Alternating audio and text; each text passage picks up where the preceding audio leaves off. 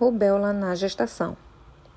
A rubéola é uma doença infecto-contagiosa que afeta principalmente crianças e adultos jovens não imunizados. O vírus da rubéola é um RNA vírus da família Togaviridae encapsulado, do tipo rubivírus.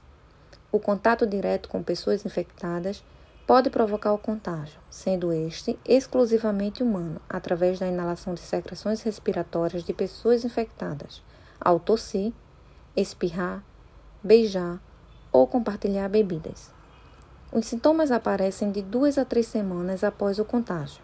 O principal sintoma é o surgimento de manchas vermelhas por todo o corpo, que surgem primeiro na face e posteriormente atrás da orelha, bem como dor de cabeça, dor ao engolir, dores no corpo, coriza, surgimento de gânglios e febre.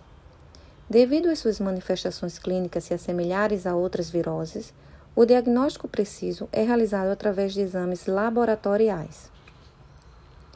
A infecção pelo vírus da rubéola durante a gravidez pode causar síndrome de rubéola congênita, que é a transmissão do vírus da mãe para o bebê durante a gravidez, parto ou amamentação. Não existe tratamento para essa síndrome, assim como não há terapêutica medicamentosa para a doença.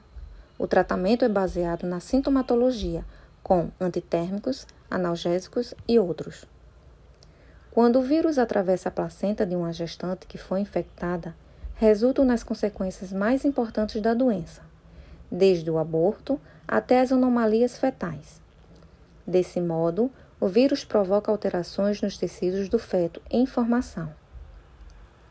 Os sistemas mais atingidos são o cardíaco e nervoso, incluindo os olhos, sendo a catarata congênita uma das sequelas mais importantes que afeta o cristalino do olho, deixando-o opaco e impedindo que as imagens cheguem à retina, levando à cegueira, caso não seja tratada. Outras complicações da doença é a surdez, retardamento mental e malformação do globo ocular. Essas alterações podem ser observadas após o nascimento. É importante que gestantes realizem a sorologia da rubéola em sua primeira consulta do pré-natal, ou se durante a gravidez ela tenha contato com uma pessoa infectada, ou se desenvolver sintomas típicos da doença. Se a gestante apresentar o IgM positivo para rubivírus, é um indicador de que a infecção foi recentemente adquirida ou está em curso.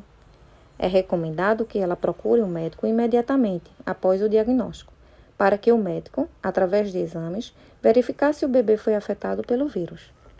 A forma mais efetiva é a prevenção, sendo feita através da aplicação da vacina subcutânea em dose única nas mulheres que pretendem engravidar e orientá-las a não engravidar nos próximos três meses após a imunização. A administração pode ser isolada ou associada às vacinas anti-cachumba e anti-sarampo. A rede pública dispõe gratuitamente desse imunobiológico e segue um protocolo de administração em crianças. Dessa forma, a rubéola congênita está praticamente extinta.